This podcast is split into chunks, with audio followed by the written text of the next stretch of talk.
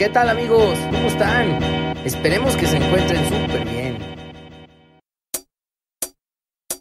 Bienvenidos a un nuevo episodio de Espiritualidad y Sobriedad Show, el primer podcast que busca ayudarte a conseguir una vida útil y feliz, mostrándote que cualquier adicción o obsesión que tengas puede ser superada. Hola amigos, bienvenidos nuevamente a su programa Espiritualidad y Sobriedad Show, este podcast que estamos haciendo con mucho cariño para informarte acerca del alcoholismo, adicciones y otras obsesiones que pueden poner en peligro o en riesgo tu vida o que te hacen sufrir y hacen sufrir a las personas que tienes alrededor tuyo. Te doy la bienvenida a un episodio más, esta vez continuando con la saga que estamos haciendo del tercer paso, esta vez en el libro 12 Pasos, 12 Tradiciones de Alcohólicos Anónimos. Eh, me da mucho gusto que estés con nosotros y te pido mm, que si te gusta este programa y lo que has aprendido o lo que has visto o lo que has reflexionado gracias a los podcasts, eh, a los episodios de este podcast, nos lo hagas saber por favor. Eh, al final voy a dar las redes sociales y el correo electrónico a donde estamos esperando con mucho gusto tus comentarios y tu aprobación, tus likes o manita arriba como sea. Eh, por el momento, pues vamos a empezar con este episodio esperando que sea de utilidad, te guste. Vámonos, véngase conmigo y vamos a seguirle dando el tercer paso. ¡Ánimo!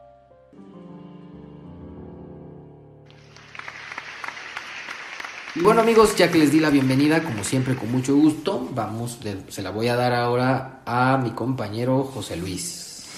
Hola Arturo, ¿cómo estás amigos? Espero que estén muy bien, disfrutando del día. Vamos a darle. Vamos a darle y ojalá que te sea de utilidad. Ya sabemos que, eh, porque nos han dicho que escuchan el programa muchas veces en el tráfico, en sus automóviles, en el gimnasio, cuando están eh, arriba de la caminadora de una bicicleta o en sus tiempos libres. Y qué bueno, nos da mucho gusto y hasta ahí, hasta donde quiera que estés, te mandamos un cordial saludo, un abrazo y deseando que pues, pues le sigas dando duro al tercer paso. ¿Dónde nos quedamos en el último episodio, este padrino? Recuérdame. Miren, vamos a entrar a la página 34 del libro 12 Pasos, 12 Tradiciones y eh, nos quedamos eh, analizando un poquito, desglosando la cuestión de cómo nos hemos vuelto dependientes en la cuestión material de, por ejemplo, la energía eléctrica y vemos cómo esa dependencia sana de la energía eléctrica nos ha hecho la vida más cómoda y nos ha hecho eh, aprovechar todo ese tiempo libre que nos da para expandir el conocimiento y, las comodidades. Ahí nos quedamos. Ahora vamos a analizar la otra parte de la moneda, o sea, la parte que dirían algunos pomposamente intangible, ¿no? Vamos a ver la parte emocional y la parte mental. Ok, pues vamos dándole. Nos quedamos entonces en la página 34 en el último párrafo. Voy a empezar la lectura. Dice así. Pero, ¿cómo cambia nuestra actitud cuando se trata de nuestra independencia mental o emocional? ¿Con cuánta insistencia reclamamos el derecho de decidir por nosotros mismos? Precisamente lo que vamos a pensar y exactamente lo que vamos a hacer. Sí, Vamos a sopesar el pro y el contra de todo problema. Escucharemos cortésmente a los que quieren aconsejarnos, pero solamente nosotros tomaremos todas las decisiones. En tales asuntos nadie va a limitar nuestra independencia personal. Además, creemos que no hay nadie que merezca toda nuestra confianza.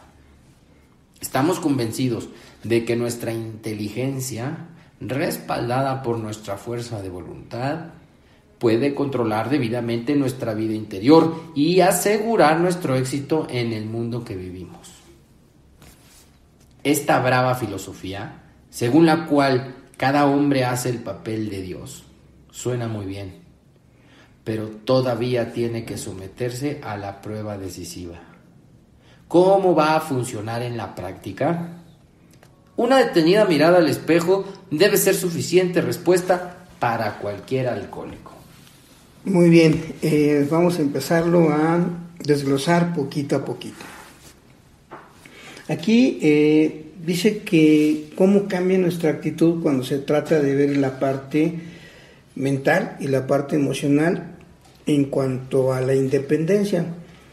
algunos de ustedes ojalá puedan recordar que esto lo tocamos cuando vimos el capítulo de nosotros los agnósticos, en donde eh, Bill nos hacía una semblanza de cómo, por ejemplo, en la Edad Media la gente creía más en la parte espiritual que en lo material. Cuando hablaban de, por ejemplo, brujería, vamos a decirlo, la gente tenía mucha receptividad en esos, en, esos aspectos y creían mucho en la parte espiritual, en la parte interna del ser humano.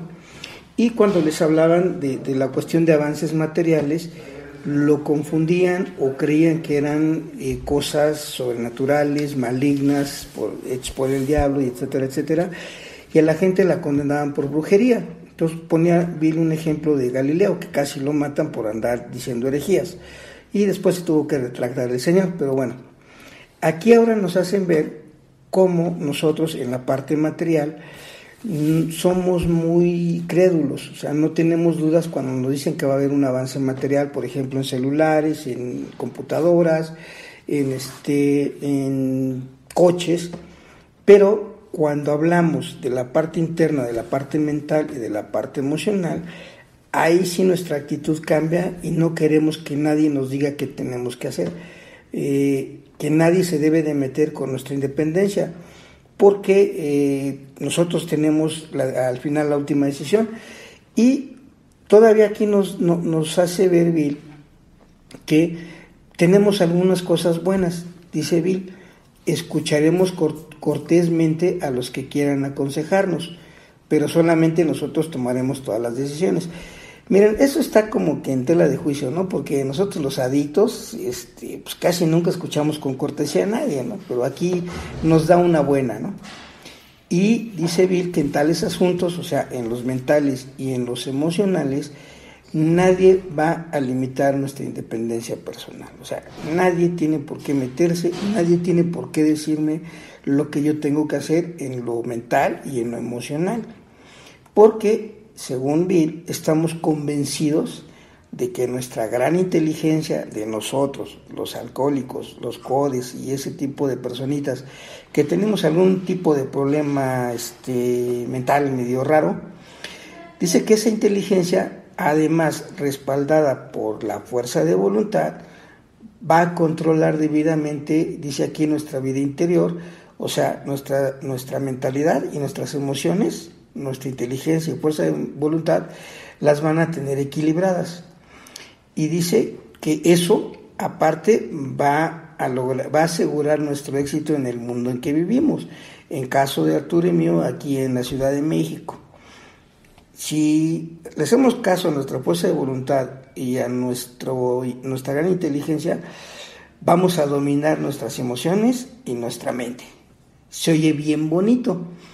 Y aquí Bill W le dice que es una brava filosofía, según la cual cada hombre, como tú que nos escuchas, como nosotros que estamos hablando, vamos a hacer el papel de Dios.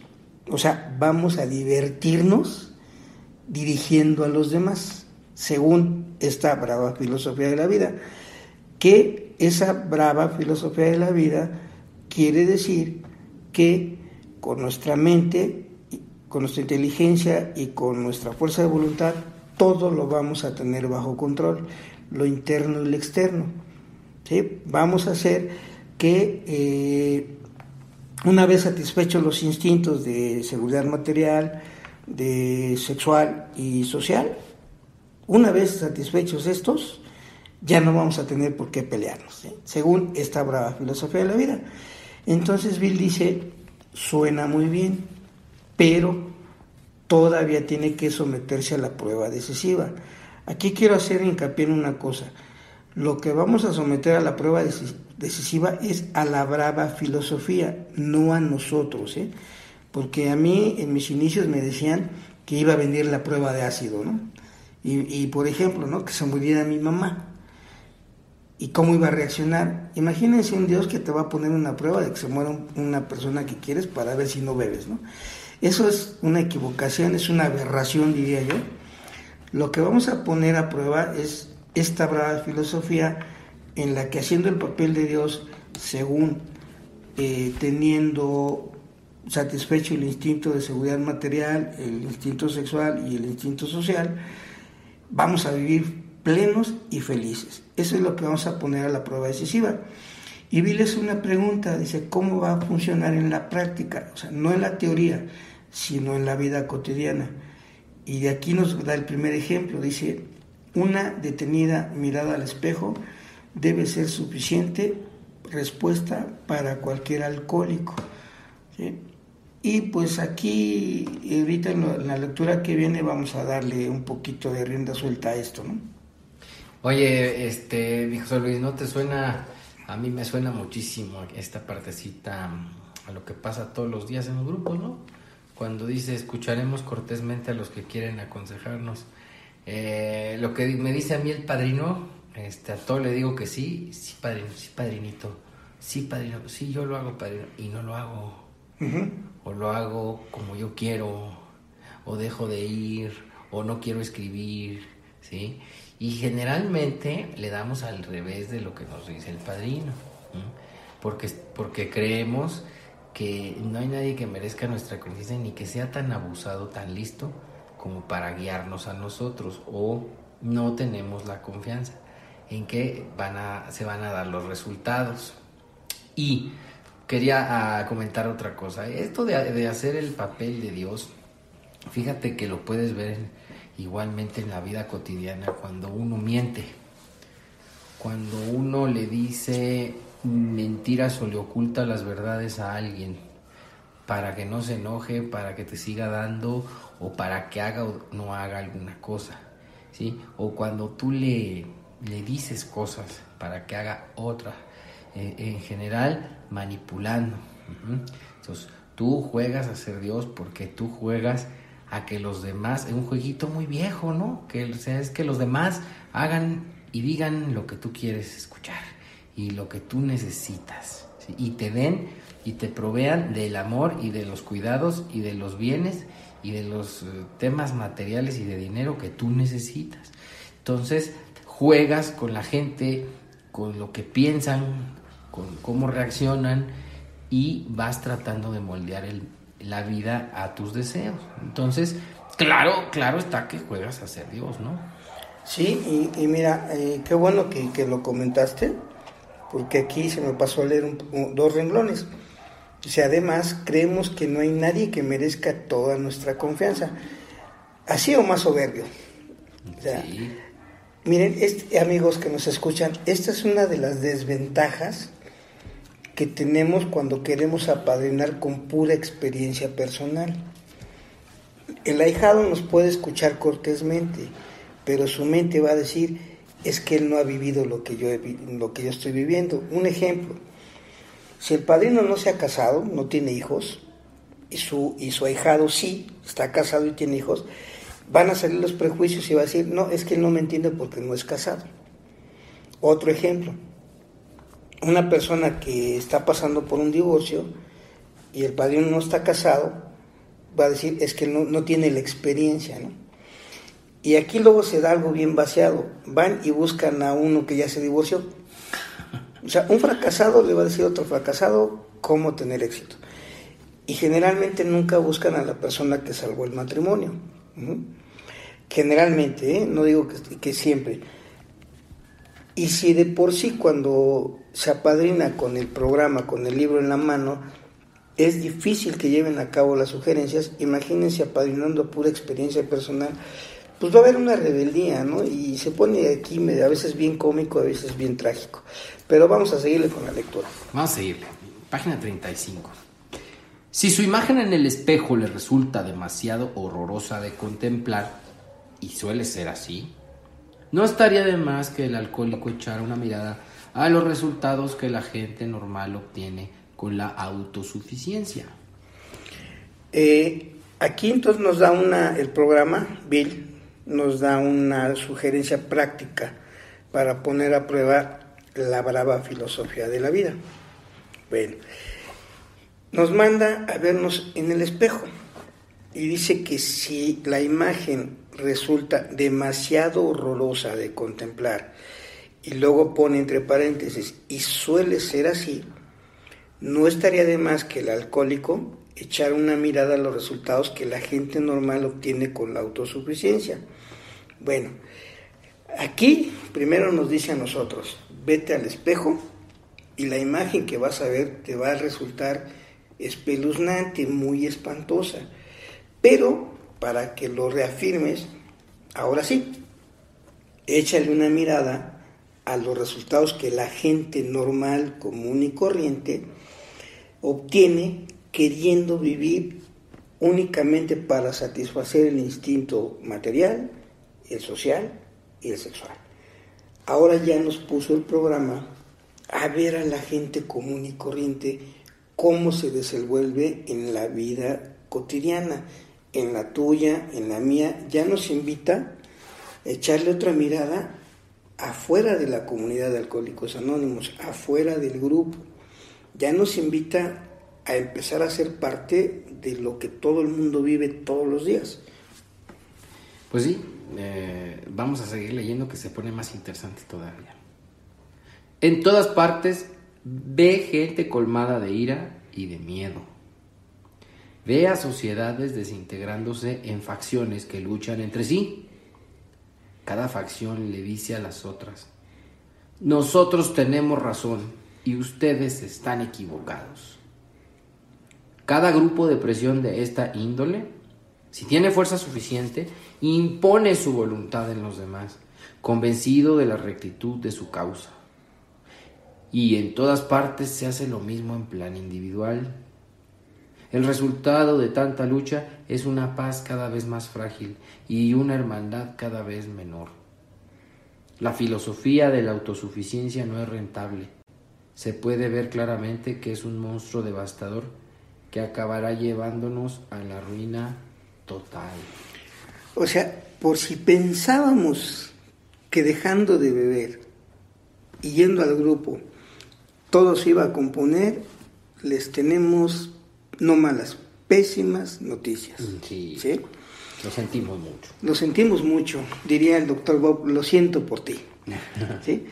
Entonces aquí nos vuelve a invitar el programa, que veas por todos lados, en la calle, en el metro, en el cine, en el teatro, en los mismos grupos de cualquier índole, en los partidos de fútbol, en las gradas, en las tribunas, vas a ver a gente colmada de ira y de miedo, o sea, ni siquiera con tantito miedo, sino colmados, atiborrados, saturados de ira y saturados de miedo, dice aquí. Por ende, mucha gente por eso es muy agresiva, porque trae mucha ira contenida y en algún lado pues la tienen que desahogar. Algunos se van al fútbol y ahí despotrican, gritan, maldicen. Algunos acaban hasta golpeándose con la porra contraria, o, sea, o con los hinchas, como dicen en otros países, eh, porque están colmados de ira. Y mucha gente también está colmada de temor o de miedo de una catástrofe, de una calamidad, de un desastre, algo malo viene y están colmados, colmados, colmados y todo el tiempo pídele y pídele a Dios, pero nada más y no hacen nada. Y bajo este tenor ahora dice, ve, hay que ver en todas partes este, a sociedades desintegradas en facciones que luchan entre sí.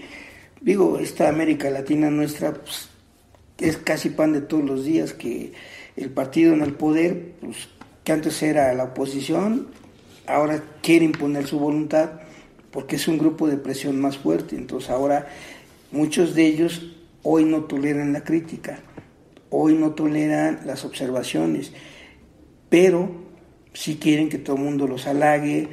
Cuando ellos se les olvida que estuvieron del otro lado, algún día haciendo presión, algún día exigiendo cosas no sé si justas o no, pero exigiendo de acuerdo a sus propias ideas. Esto habla de cuestión ya de, naciones.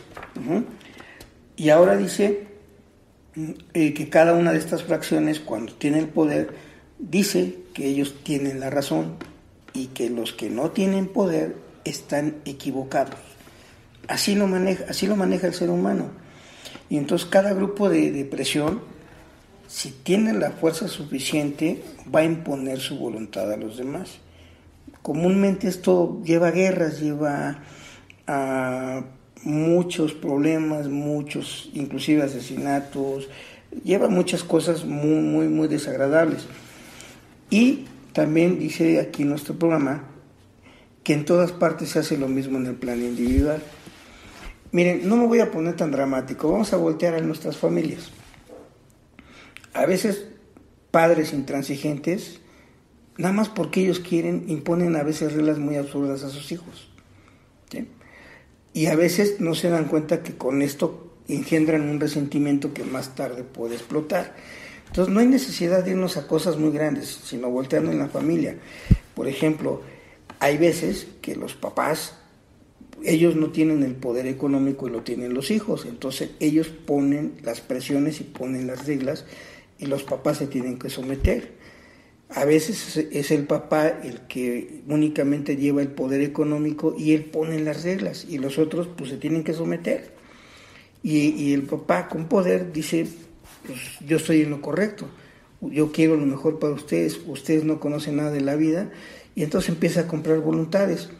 Y el resultado de esto dice eh, que es una paz cada vez más frágil y una hermandad cada vez menor. Entonces, una persona así, con este tipo de poder, por ejemplo, en una familia, pues todo el mundo está tenso, está con, colmados de ira y de temor, porque si rompen las reglas, ya no va a haber premios, ya no va a haber incentivos económicos, ya no va a haber prebendas, ya no va a haber lujos, entonces se someten, pero la ira va creciendo. Y el problema con esto es que a veces van y sacan la ira con alguien más débil y se forma una locura ahí.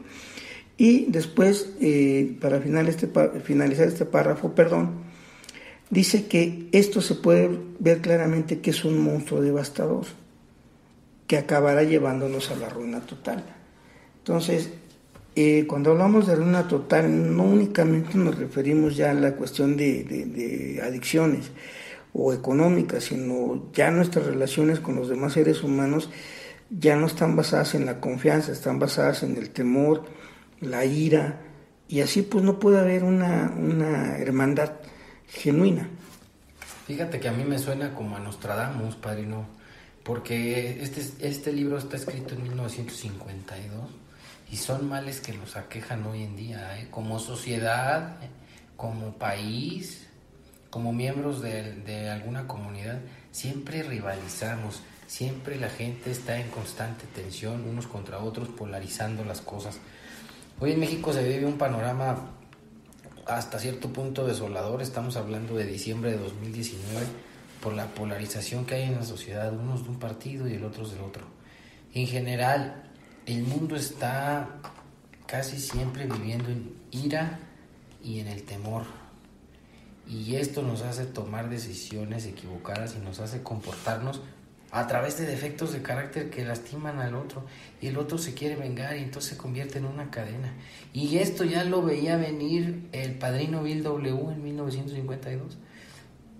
Igual está implícito en este párrafo que el cambio está en nosotros como personas, en lo individual, en la lucha que tenemos para salir de, la, de, nuestra, de nuestro propio encadenamiento, como dice la declaración del tercer paso, lo que, leíamos en capítulos, en episodios anteriores, y con ello librarnos del aire y del temor, porque estamos en un, constante estado a la defensiva y de agresión. Creo que esto quiere decir mucho en el párrafo y se los dejamos para que lo reflexionen. Con lo que comentaste tú es más que claro eh, hacia dónde vamos con esta lectura, ¿no? ¿Le sigo? Sí, porque lo que viene parece muy contradictorio, pero los que hemos salido de ese infierno, de veras, damos gracias a Dios. Exacto. Bueno, le voy a seguir. Por lo tanto, nosotros los alcohólicos nos podemos considerar muy afortunados. Miren, aquí amigos es donde les digo que parece contradictorio. Si en los párrafos que acabamos de leer dice que todo el mundo andamos en la locura, ahora ¿por qué nosotros los alcohólicos que hemos estado con crudas, con temblorinas, con crisis financieras, con crisis existenciales, con crisis interpersonales, parece que no le servimos para nada a los demás, nos consideramos inútiles, ¿cómo es que nosotros nos vamos a sentir afortunados? O sea, por eso parece contradictorio, pero aquí Bill nos va a dar la respuesta. Sí, suena, y a mí esto lo, escuché las primeras juntas y me sonó como una patada en las espinillas. Espinillas, exactamente, en las espinillas, porque yo dije, ¿cómo es posible que estos eh, locos deschavetados tan zafados, ¿cómo es posible que estén diciendo que gracias a Dios eh, son alcohólicos, cuando ya no van a poder disfrutar del elixir sagrado, ¿no? del elixir sagrado y la mayoría cuando empezamos a leer esto, no es que estuviéramos en crisis, estamos en crisis. Algunos no tenemos trabajo, nos dejó la pareja, la familia está por abandonarnos, nos corrieron del trabajo. O sea, ¿cómo nos vamos a considerar afortunados? Ojo, aquí tenemos que hacer una aclaración. Bill escribió esto ya toro pasado, ya cuando él se recuperó, ya cuando él vio otras cosas. Esto nosotros deberíamos de verlo como una promesa más. Pues sí, vamos a darle. Dice así, último párrafo de la 35, 12 y 12. Cada uno de nosotros ya ha tenido su propio y casi mortal encuentro con el monstruo de la obstinación y ha sufrido tanto su pesada opresión que está dispuesto a buscar algo mejor. Miren, cada uno de nosotros, tu amigo que nos está escuchando, seas alcohólico o no seas alcohólico, cada uno de nosotros dice ya ha tenido su propio y casi mortal encuentro con el monstruo de la necedad. O sea, las circunstancias, los hechos nos están diciendo, te equivocaste, corrige el rumbo y mi necedad dice, no, estoy bien y me voy por aquí. Y me dice el sentido común y la cordura, no, dale por la derecha. Pero mi necedad dice, no, por la izquierda. ¿Por qué? Porque yo quiero.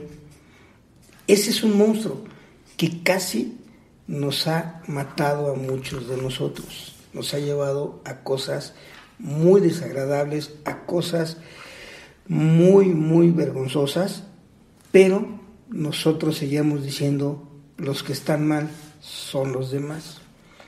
Miren, aquí cabe hacer una, una comparación.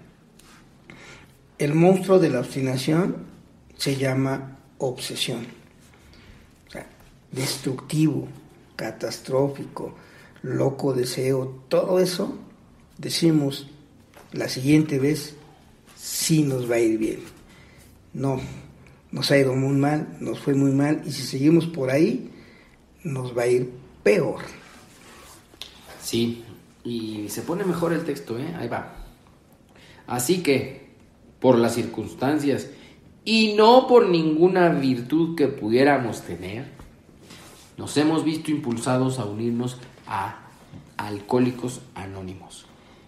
Hemos admitido nuestra derrota, hemos adquirido los rudimentos de la fe y ahora queremos tomar la decisión de poner nuestra voluntad y nuestra vida al cuidado de un poder superior. Fiel a la costumbre de, Bill, o como le decía un amigo mío, a Don Bill W nos vuelve a reafirmar lo que nos ha dicho todos los párrafos y pasos anteriores, para que sigamos reflexionando a ver si hemos comprendido las cosas un poquito más.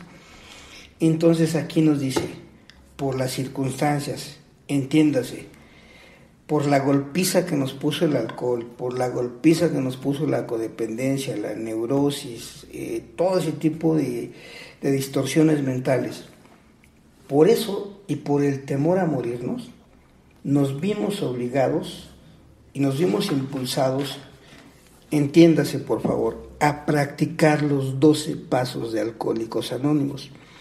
Eso es unirse. La gente cree que es ir a un grupo, no. Ir al grupo sin practicar el programa, pues es nada más ir a, no beber, pero a seguir viviendo una vida totalmente eh, caótica, por decirlo lo, menos, ¿no? Y con una palabra más o menos rimbombante. Y aquí nos dice Bill que por esa misma presión de no querernos morir, tuvimos que reconocer nuestro fracaso, o sea, admitir la derrota. El primer paso, el paso uno aquí está. Y ahora, igual, por esa misma presión y por las circunstancias, hemos adquirido los rudimentos de la fe. Esto vamos a aterrizarlo en un lenguaje común y corriente. Los rudimentos de la fe se llama creer o querer creer. Esos son los rudimentos de la fe, para que no le echen tanto este adorno luego, que luego a algunos de mis compañeros les da por este echar unos discursos y la gente acaba más confundida, sobre todo la gente nueva. El rudimento de la fe es la creencia, ¿sí? Y en nosotros es la creencia en algún poder más grande que el humano para que nos saque de la adicción. Entonces, aquí nos está hablando de que ojalá ya hayamos entendido el primero y el segundo paso, porque ahora va a venir la decisión más importante. ¿Cuál es? Dice aquí, poner nuestra vida y nuestra voluntad al cuidado y todavía nos vuelve a dejar el chance de un poder superior. Aquí otra vez nos volvió a dar chance de que lo volvamos a reflexionar. La palabra de Dios entonces nos vuelve a ubicar en los rudimentos de la fe. La creencia en un poder superior. Para más detalles y profundizar en el tema de rudimentos de la fe, eh, regresense a episodios anteriores de Espiritualidad y Sobriedad, donde hicimos una saga dedicada al cuarto capítulo del libro grande, Nosotros los Agnósticos, en el cual hablamos largo y tendido acerca de la fe, los rudimentos de la misma y posteriormente la confianza en un poder superior. Pero bueno, solo quería dar ese pequeño dato informativo. Voy a seguir con la lectura, padrino. ¿Cómo la veis? Adelante, porque aquí nos va a hablar de la codependencia. Nos damos cuenta de que la palabra dependencia es tan desagradable para muchos psiquiatras y psicólogos como lo es para los alcohólicos. Miren, yo creo que aquí está por demás abundar. A ninguno de nosotros nos gusta, según, depender de algo o de alguien que no conozco. Y a los psicólogos tampoco les gusta. Ellos, la mayoría, eh, su dependencia sana, vamos a decirlo, y no estoy criticando destructivamente, ¿eh? es la ciencia. Se formaron bajo la ciencia y ellos tienen fe en su ciencia. Y está bien, o sea, ellos. Pero la palabra dependencia a muchos de ellos les, es desagradable. Y un adicto nos suena casi, casi como recaer. Es una palabra que no nos gusta. Sí, la palabra dependencia, nada más ponte a pensar en que eres dependiente de tu novio, de tu esposo, o de tu novio, o tu amante, o lo que sea, mayate si quieres. Y suena feo. Suena feo. ¿Qué tal que se me va? Sí, ¿y luego qué hago? ¿Qué hago, verdad? Pero bueno, vamos a seguir leyendo. Dice: Al igual que nuestros amigos profesionales, nosotros también somos conscientes de que hay formas impropias de dependencia. Aquí es donde entra la codependencia, ¿eh? Y acuérdense que generalmente los adictitos tenemos esa parte desastrosa de la codependencia, ¿eh? Continúo. Las hemos padecido en carne propia. O sea, no las hemos disfrutado, las hemos sufrido en lo personal, no nos las han platicado. Y a pesar de que la hemos sufrido, decimos, no, yo no soy dependiente. Miren, rápido, podemos meternos en una balacera y no tenemos miedo, pero escuchamos que unos tacones se empiezan a alejar y van a ver cómo nos ponemos. Tienes razón. Sigo la lectura. Por ejemplo, ningún adulto debe tener una excesiva dependencia emocional de sus padres. Miren, esto lo vemos todos los días. Arturo y yo no me dejará mentir. Hay niñotes de 40, 42 años. Olvídense de que vivan en la casa de sus papás. Sus papás les siguen pagando el coche, le siguen pagando la renta del departamento cuando deciden salirse de su casa. Les mantienen a los hijos, se los llevan de viaje, pero no les preguntan, es una orden, te vienes con nosotros al viaje. Si eso no es una dependencia excesiva de otra persona, pregúntome entonces qué es. Sí, no, está mm, complicado el caso de esos niñitos de 43, 44, ¿eh? Está, está pesadón, pero bueno, sigamos. Hace años que debían haber cortado el cordón umbilical. Y si no lo han cortado ya, deberían darse cuenta del hecho. O sea, imagínense un cuarentón que quiere casarse, pero ahora va y le dice a papá y mamá, fíjate que hay un departamentito bien bonito en tal zona y pues nada más vale 15 millones de pesos. Y el papá le puede decir, ¿y cuánto tienes? Eh, pues nada más las ganas. ¿Me apoyas? Y si la mamá, el papá dice no, entonces tiene que intervenir mamá. Mira, es que nuestro bebé se va a casar. Hay que ponerle el departamentito. No te cuesta nada, tú tienes dinero. ¿sí? Aparte de la dependencia, el cordón umbilical emocional, todavía está la dependencia material.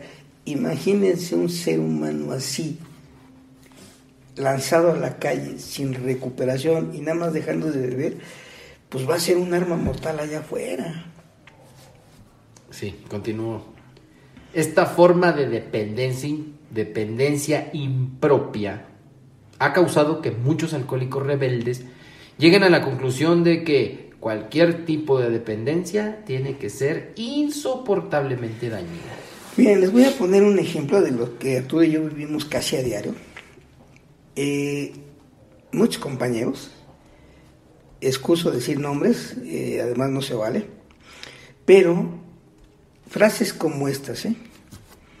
mi familia es mi detonador, pero no quieres reconocer que dependes económicamente de ellos, que emocionalmente también dependes de su protección, porque si tú te metes en una bronca, tiene que salir papá o mamá a sacarte dependes excesivamente de la protección de otro ser humano. Esa es una dependencia impropia. A lo mejor afuera puedes sacar la pistola y balasear a alguien, sí, pero si tienes la desaprobación de tu mamá, entonces eres lo peor del mundo, ¿no? Y uno sabe que tiene esa dependencia, pero ante los demás no quieres reconocerla, ¿sí? Porque miren, por ejemplo, los codependientes nada más ven su lado, y no ven que el otro también depende excesivamente de, humillarlo, de sobajarlo, y etcétera, etcétera, etcétera. Entonces aquí nos hace ver en un, en un parrafito ya estaba vislumbrado lo que hoy llaman codependencia, o sea, es una, una dependencia excesiva e impropia del amor y protección de otro ser humano. Imagínense eso. Y aquí vi le da una amabilidad a esas palabras, dice el cordón umbilical hacia sus papás. O sea, eh, volvemos a lo mismo, ¿no? Eh, conocemos mucho, mucha gente que aunque no sea, no sea adicta, cuando ya deberían de tener una, madurez emocional y mental probada, aún siguen dependiendo en todos los aspectos de la protección de mamá y papá. Imagínense qué seguridad le van a dar a, su pareja siendo así. Y ahora, ya dejando de beber, todo está flora. Ok, continúo para terminar el párrafo. Pero el depender de un grupo de alcohólicos anónimos o de un poder superior no ha producido ningún resultado honesto para nadie. Cuando estalló la Segunda Guerra Mundial, se puso a prueba por primera vez este principio espiritual los alcohólicos anónimos se alistaron en las Fuerzas Armadas y se encontraban estacionados en todas partes del mundo. Miren, ¿por qué Bill pone este ejemplo tan duro? Ahorita vamos a ver. Primero, nos hace ver que la dependencia impropia de otro ser humano excesivamente, excesiva es dañina en todos los aspectos, ¿eh? en lo sexual, en lo material y en lo social, y por ende en la seguridad emocional es dañino depender excesivamente del cariño y del amor y protección de otro ser humano. Pero depender de un grupo de alcohólicos anónimos que se rija por los pasos, que se rija por las tradiciones, esa dependencia no es dañina para nada, ¿eh? porque aparte que se para de beber, nos va a preparar para ser unas personas comunes y corrientes en la sociedad afuera y hasta más productivos ¿eh? en respecto material. Y o tampoco depender de un poder superior no ha producido ningún resultado funesto para nadie. ¿Por qué?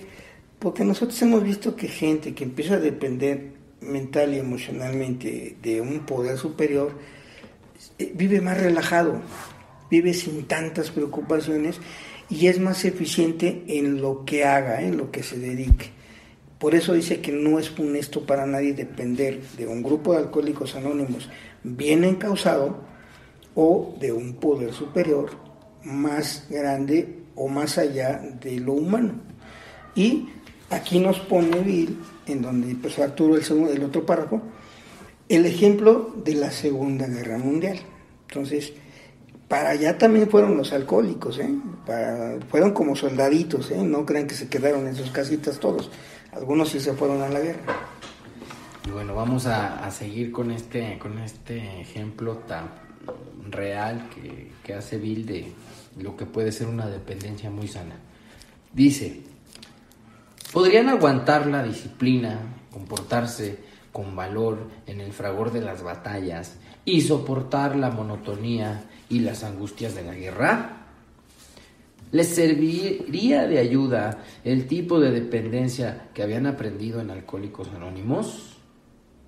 Pues sí, les sirvió. Miren amigos, aquí casi es imposible hablar sin, adelantarnos un poquito en el programa. Imagínense a, un, a, un, alcohólico común y corriente, todavía sin recuperación. Somos muy endebles emocionalmente, somos muy berrinchudos, somos muy pesimistas, o sea, somos muy extremistas. Ahora, todavía aquí no habla de la guerra tal cual, es la primera pregunta. Habla de la disciplina militar. Si conocemos al adicto, es rebelde, es hijo del caos, dice Bill W en la cuarta tradición hace lo que quiere, lo acabamos de leer, escucha, pero hace lo que quiere. Imagínense con toda la presión de estar bajo las órdenes, te quedas aquí, no te muevas, y a lo que se mueva, dispárale. Agréguenle que luego el alcohólico es bien culpígeno, mata una mosca y ya siente eh, merecedor del infierno. Ahora con la amenaza de que o matas a otro ser humano o te, o te matamos a ti por desertor. ¿Lo podrían haber aguantado estos cuates? Y la pregunta es sí, los aguantaron. Aparte, el fragor de las batallas. Imagínense, nosotros luego no aguantamos ni una batalla verbal, hombre, nos andamos peleando y ya nos queremos ir a beber y hacemos berrinche. Ahora imagínate en las balas de adeveras donde nada más te descuidas y te meten un balazo y a ver cómo te... Si no te mueres del balazo, te mueres de la infección ¿eh? y lo que te va a provocar allá. Y todo esto, la pregunta, los 12 pasos, le ayudaron a aguantar todo eso y la respuesta fue sí, sí la aguantaron, sí la superaron y entendemos que regresaron hasta vivos. ¿eh? Y aquí nos va a poner algo que a mí me encanta, el otro lado, los que nos quedamos en casita. Sí, sí les sirvió la dependencia aprendida en Alcohólicos Anónimos y, fíjate cómo, ¿eh? Ahí la lectura. Pues sí les sirvió, Tuvieron incluso menos recaídas y borracheras emocionales que los alcohólicos anónimos que se quedaban en la seguridad de sus hogares. Miren, aquí ya habló Bill W de recaídas y borracheras emocionales. O sea, las borracheras emocionales, vamos a dar entrada a muchos pasos más adelante, pero porque aquí lo menciona, son los estallidos de ira, de celos, de frustración, que eso nos llevan a tener más defectos de carácter. Imagínense eh, la borrachera emocional. Estás tú en la guerra, estás en la trinchera y llega tu sargento y te dice, ¿qué es, ¿por qué te estás haciendo pendejo? ¿Por qué no estás vigilando? ¿Por qué esto? Y tú ni modo que le digas, ay, pues es que, este, pues yo lo estoy haciendo. ¿A poco en, el ejército le dan chance de hacer a, un alcohólico un berrinche como lo hacen en el grupo? ¿Verdad que no? Y aguantarla. Ya no voy a hablar de beber. sino aguantarla sin la intención ni las ganas de beber, se llama recuperación y ellos la tenían. Y luego dice ahí este, recaídas emocionales. Imagínense un soldado con temperamento depresivo. ¿Cómo se pondría en la noche sin luz, con frío, lloviendo? Porque recuerden que estaban en Europa. Ahí el clima no es muy como el de Cancún, por ejemplo, ¿no? Y en vez de que te gane la depresión y las ganas de meterte un tiro porque no aguantas, pudiéndolo hacer porque ahí tienes todas las armas para dártelo, en vez de eso reaccionaron juiciosamente y dijeron, pues me trajeron a esto y yo voy a hacer mi trabajo. ¿Y cuál es mi trabajo? Matar o que me maten. O sea, ahí, ese es tu trabajo.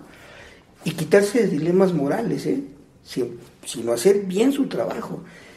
Contrario a los que nos quedamos en casita lamentándonos de qué frío está haciendo, este, no tengo con quién cobijarme, no tengo con quién pasar la noche, me deprimo y pues me echo unos tragos. Hubo más recaídas con los que se quedaron aquí en, en América, cómodamente en la chimenea, con su cochecito, con su esposita, con su novia, con sus amigos. Hubo más recaídas aquí que los que se fueron a la guerra. ¿Cómo ven? A ver, entonces vamos a continuar. Tenían tanta capacidad de resistencia y tanto valor como los demás soldados. Tanto en Alaska como en las cabezas de playa de Salerno, su dependencia de un poder superior les ayudó. Y lejos de ser una debilidad, esta dependencia fue su principal fuente de fortaleza. Miren, esto no es una cuestión de religiosidad ni de dilemas morales, de que si mato a alguien me voy a ir al infierno. No, esto va mucho más allá. Se llama obediencia, se llama disciplina, se llama confiar en que algo, algo más te está protegiendo, pero no como lo, lo conocemos, que te está escondiendo, ni nada, nada así este, místico, sino que si tú desempeñas bien tu trabajo, ese poder te va a mantener a salvo. ¿Qué, mejor ejemplo de este de que pudieran decir, no, es que este, uno de los mandamientos católicos, no, no matarás. Esto va más allá, pues aquí es o me matan o, mato, ¿no? Y es puro instinto. Imagínense estar bajo los dilemas de esta formación para mucha gente católica, eh, que de hecho cualquier religión preserva la vida. Imagínense estar ahí fuerte, firme, sin duda, desempeñando tu trabajo, sin la menor intención de echarte unos tragos, porque bien, ahí hay toda la justificación del mundo para echarte unos tragos. No bebieron, ni tuvieron la intención de beber.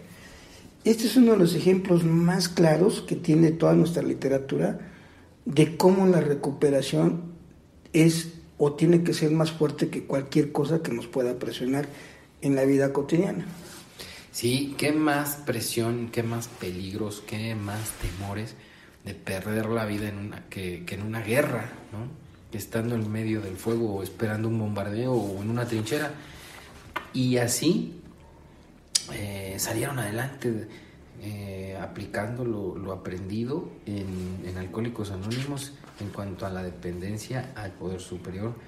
Y, bueno, nosotros en la guerra que llevamos en, la vida diaria contra pues, los temores, el resentimiento, la culpa, el remordimiento, etcétera, pues también podemos, y estos, si los soldados pudieron, pues yo creo que también. Y yo creo, padrinazo, que si tú no dispones otra cosa, aquí hay que dejar este episodio porque viene ya enfilándose a la última parte del tercer paso, el texto, que me, parece a mí que es muy, muy, muy interesante. Está muy padre lo que sigue eh, y no me gustaría cortarlo. ¿Cómo ves? Adelante, me parece perfecto. Bueno, pues hasta aquí le dejamos.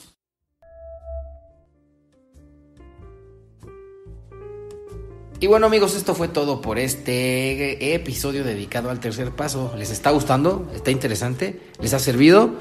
¿Lo han aplicado? ¿Han, ¿Ha despertado esto la curiosidad para que sigan leyendo? Ah, bueno, pues todas esas cosas hagan favor de comunicárnoslas. Y díganos todo lo que quieran a través del correo electrónico espiritualidad y sobriedad arroba gmail.com espiritualidad y sobriedad arroba gmail ahí estamos en espera de que todo de todo cualquier tipo de comentarios y también a través de nuestras redes sociales que ustedes ya saben eh, estamos como espiritualidad y sobriedad todo junto en Instagram, en Facebook y en Twitter. Y pueden escucharnos a través de nuestras plataformas YouTube, Spreaker y iTunes. Los dejo para que reflexionen sobre lo que acabamos de ver en el tercer paso, no sin antes desearles mucho ánimo y que sigan adelante y que Dios los bendiga. Les mando un fuerte abrazo. Eh, acuérdense que estamos haciendo programas para ustedes con muchas ganas de que les sirvan para su recuperación. Y cualquier cosa, pues ya saben, ¿no? Como siempre. ¡Ánimo! ¡Ánimo! Recuerda darle manita arriba y compartirlo. Alguien podría necesitarlo. Por favor no dejes de suscribirte a nuestro canal. Si te has quedado con ganas de más, te invitamos a seguirnos en todas nuestras redes sociales. ¡Chao amigos!